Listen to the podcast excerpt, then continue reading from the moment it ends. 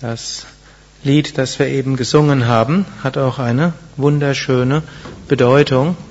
He Prabhu, o Gott, der du Wonne bringst, gib mir Weisheit. Und Prabhu heißt Gott und He heißt Hey. Hm? hm? Also im Indien ein bisschen respektvoller als im Deutschen, Hey du da, aber Hey drückt schon so eine Vertrautheit aus. Hm? Und im Bhakti-Yoga sind wir sehr vertraut zu Gott. Wir können dort äh, auch, gut, wir können große Ehrerbietung, Jaya Ganesha, Ehrerbietung sei Gott sagen.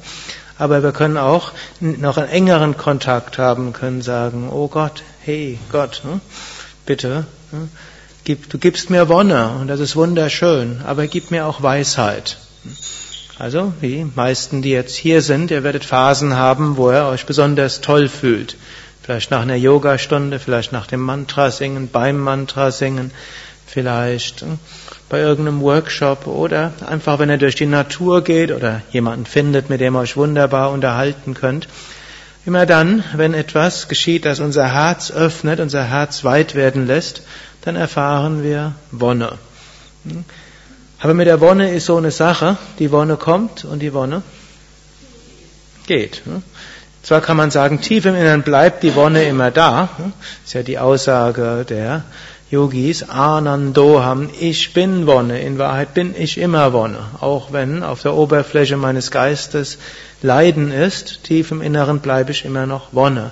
Also auch im größten Leiden ist es mindestens theoretisch denkbar und ich behaupte auch praktisch möglich, zurückzukehren zu dem, was im Inneren ist, im Herzen, und da ist die Wonne.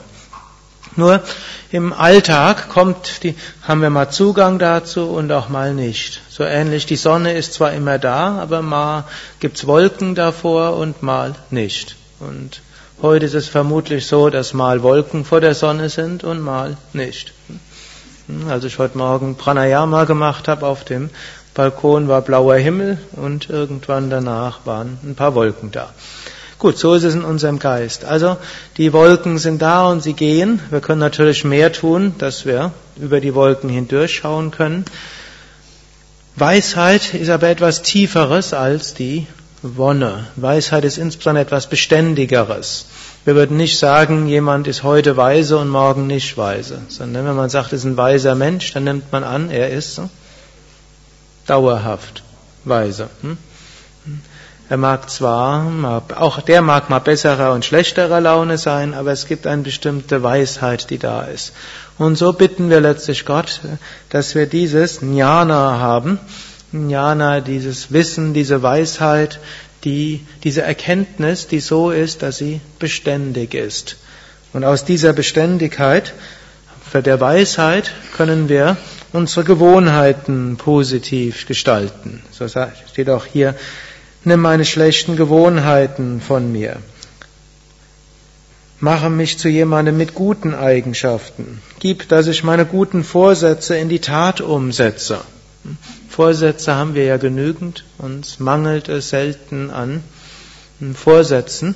Wir brauchen die Kraft, um sie umzusetzen. Dazu gehört auch eine gewisse Weisheit. Lass mich stets die Wahrheit sprechen und die Unwahrheit ablehnen. Hilf mir niemals Respektlosigkeit zu zeigen. Hm? Jeder Mensch, egal wie er sich jetzt momentan manifestiert, ist ein Ausdruck des Göttlichen. Und wir können von jedem lernen. Hm? So können wir Respekt zeigen. Und lass mich bitte niemals meine Ideale vergessen. Hm? Allen spirituelle Aspiranten haben hohe Ideale, wo wir hinkommen wollen. Wir werden sie nicht gleich verwirklichen können, aber wir behalten sie im Hinterkopf und nähern uns ihnen. Und so lass mein Leben ein göttliches Leben sein. Lass mich stets deine Göttlichkeit besingen. Und so, o oh Gott, der du Wonne bringst, gib mir Weisheit und Erkenntnis. Hariam Tatsat.